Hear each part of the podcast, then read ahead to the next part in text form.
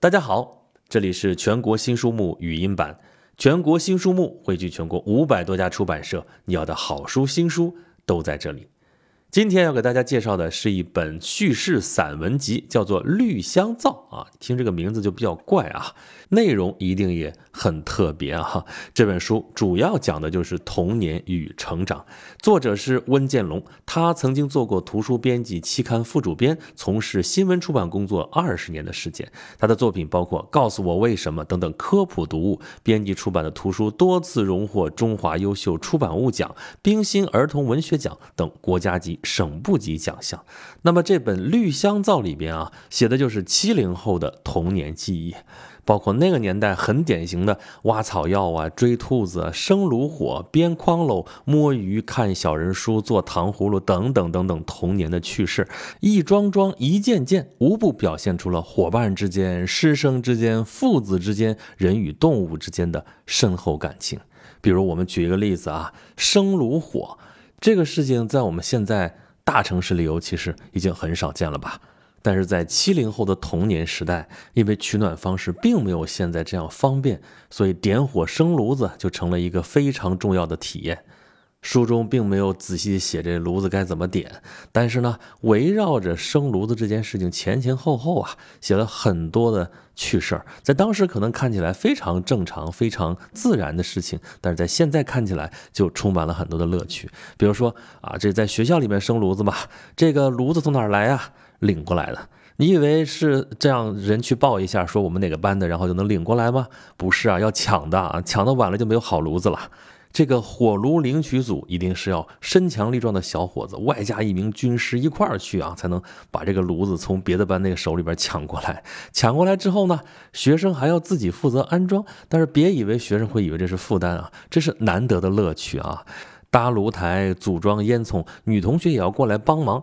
他们有的帮着扶稳摞在一起的桌椅，但是站在这个高高的这个桌椅之上的男同学就会突然抖动一下，吓吓这些女同学。而有一些女同学负责指挥着男同学调整炉管子的高低，他们呢就会故意说错，尽显指挥者的威风，以此为那些扶高凳的同学报仇雪恨啊！这些描写就非常的细节了啊，也是充分把握住了这帮。孩子们的心理，而生炉火呢？这个任务当然全都派给了男孩子，但是没有一个人抱怨啊，个个都特别乐意啊，因为一方面这是一项男子汉的光荣使命，另外一方面啊，这些男孩子们终于可以名正言顺、明目张胆的。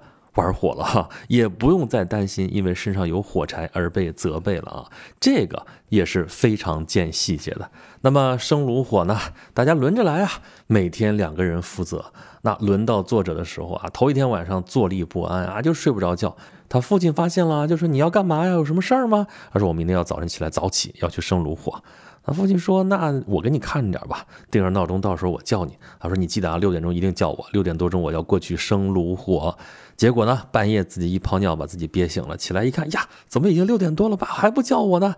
赶紧去吧，叽里咕噜跌跌撞撞啊，这一路也不知道怎么过去的。等到了学校之后才发现。来的太早了啊，才四点多啊，他自己把表看错了，时针和分针看反了。那那么早，传达室的张大爷特别热心的让他在传达室再睡一会儿，等他醒了之后，发现。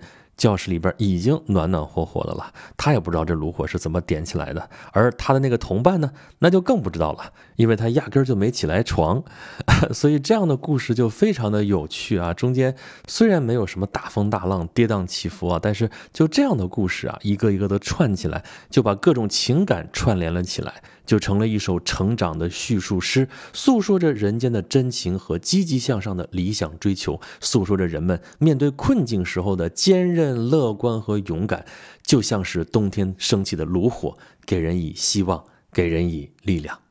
所以，如果大家想要回顾一下七零后的童年时光，也对照一下自己的童年时光，那么不妨读一读这本书《绿香皂》，作者是温建龙，是由希望出版社出版的。